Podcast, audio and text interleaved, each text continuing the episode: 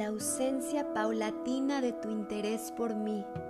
la falta progresiva de tus buenos días,